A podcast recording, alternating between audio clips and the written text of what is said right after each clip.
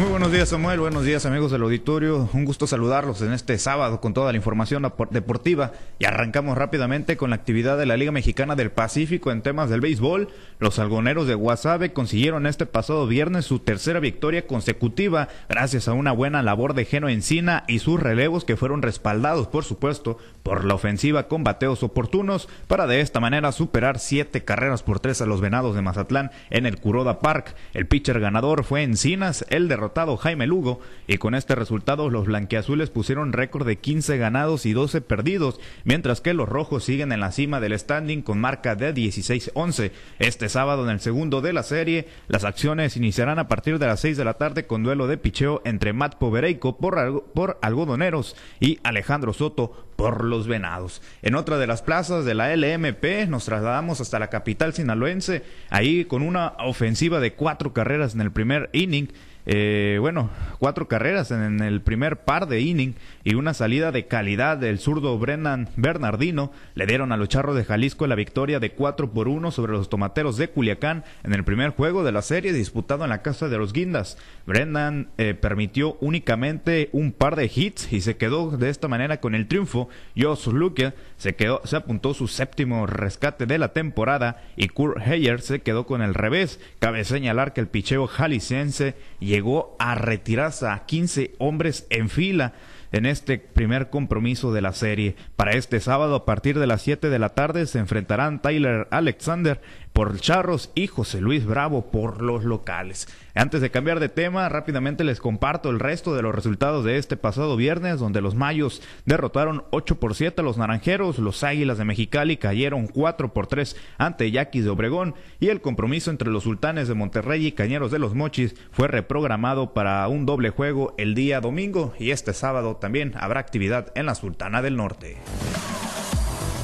Bueno, y más información, ahora nos vamos a la ciudad de Los Mochis. Ahí les comparto que luego de dos años de ausencia debido a la pandemia de COVID-19, este pasado viernes se presentó la convocatoria para la edición número 36 del torneo abierto de básquetbol Pioneros 2022, el cual tiene programada su ceremonia inaugural para el día lunes 21 de noviembre en sede aún por designar. En esta edición, donde se espera la participación de tres equipos, se renderá homenaje por la amplia trayectoria de 36 años dentro del deporte ráfaga a Julián Javier Valencia Rodríguez, quien se mostró emocionado, emocionado y agradecido por la distinción. El sábado 19 de noviembre será, por cierto, el límite de inscripciones para este torneo y para más detalles podrá visitar nuestro portal informativo en la sección de deportes noticioaltavoz.com. Ahí, ahí estará toda la información sobre las inscripciones de este torneo que vuelve después de la pandemia de COVID-19.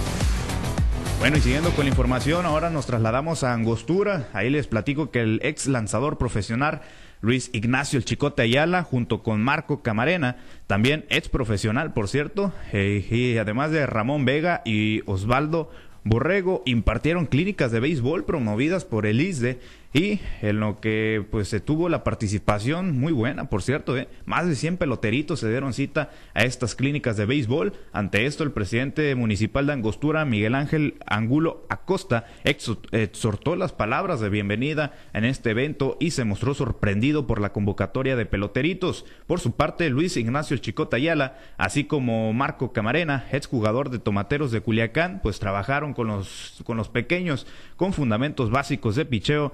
que Ramón Vega y Osvaldo Borrego lo hicieron en técnicas de entrenamiento de fildeo en el cuadro y los jardines.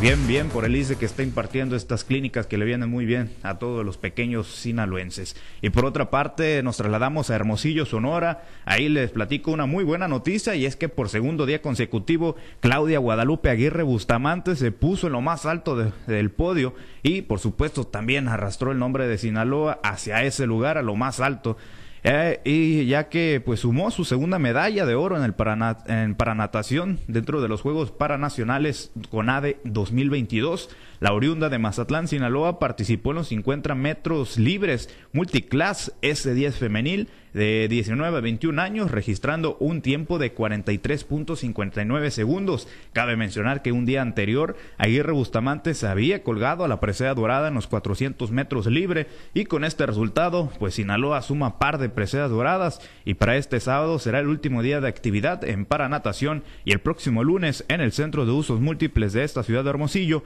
comenzará la actividad del paraatletismo.